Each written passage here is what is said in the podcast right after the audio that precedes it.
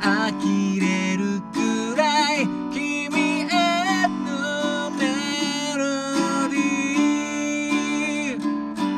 遠い記憶の中にだけ。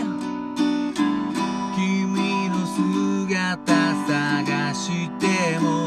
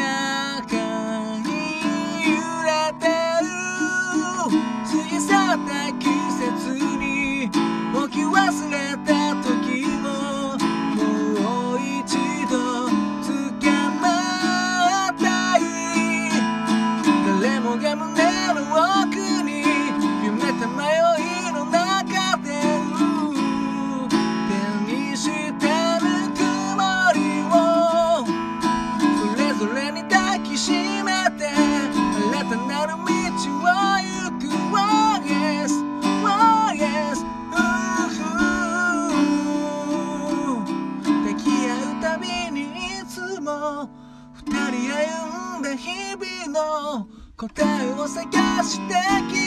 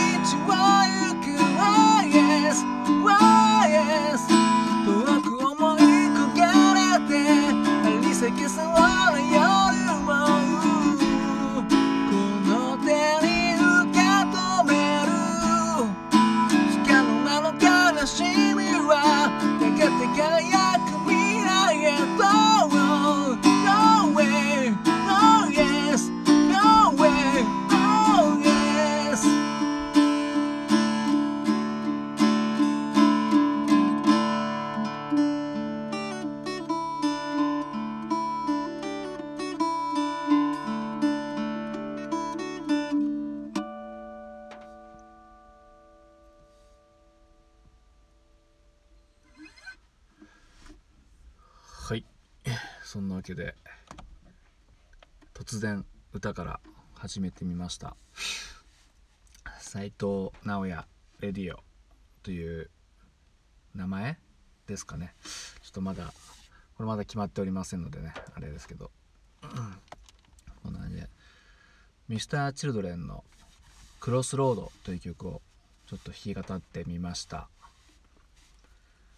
これは、まあ、僕は Mr.Children が大好きなんですけどその中でもこれギターを始めた時に多分初めてコピーした曲ですね。はい。うん。だと思います。はい。ちょっとあやふやですけどでも最初の頃にちょっと練習したっていうのは確かなんですね。はい。割とそのコードがうん多分簡単だ見た感じこういけるって思ったんでしょうかね。この当時の私は。はい。だからそれでやって。うん確かにギターだけで言ったらまあそんなに難しくないかもしれませんね、はい、歌はまあそのギター始めた頃は歌ってなかったんですけどまあいざ歌うとなると結構きついですよね。まあ Mr.Children さんの曲は大概きついんですけど 大概高いんですけどやっぱこの時期が一番なんか高いかもしれませんねひょっとしたらね。うんなんかすごいきついんですよ。構成とかも。うん。サビ終わった後のねあの大サビ？大サビっていうのが C メロみたいなやつとか。なんかクライマックスみたいな。で最後のサビがこれね、まあ、j p o p によくありますけどもう畳みかけるやつね。長いサビ。まだまだあるかと。いう感じでですね。もうこれでしかもあの転調とかした日にはねもっときついですけど、まあ、この曲は幸い転調はなさってないんですけどね。うん。そうですね。こうやって歌ってみるとなかなかきつくてあとまああれですかね。滑舌が悪いんで、うん、意外とこう早早口ですね。はい、うん、だ誰誰もが胸の、うん、そうですね。結構メロディーの緩急プラス早口みたいな感じで。うんまあでもすごいもう、ま、僕ら世代からしたらねもうすごい僕はアラフォーなんですけどめちゃくちゃ、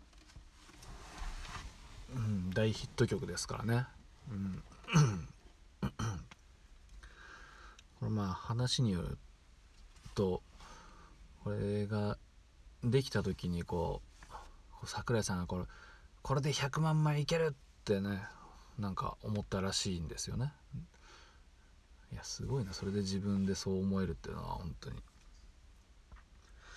うん。それでこれはドラマもあったのかな？ドラマのタイアップみたいなのもあって僕はあんまりトレンディードラマまだね結構ガキだったのであんま見てなくて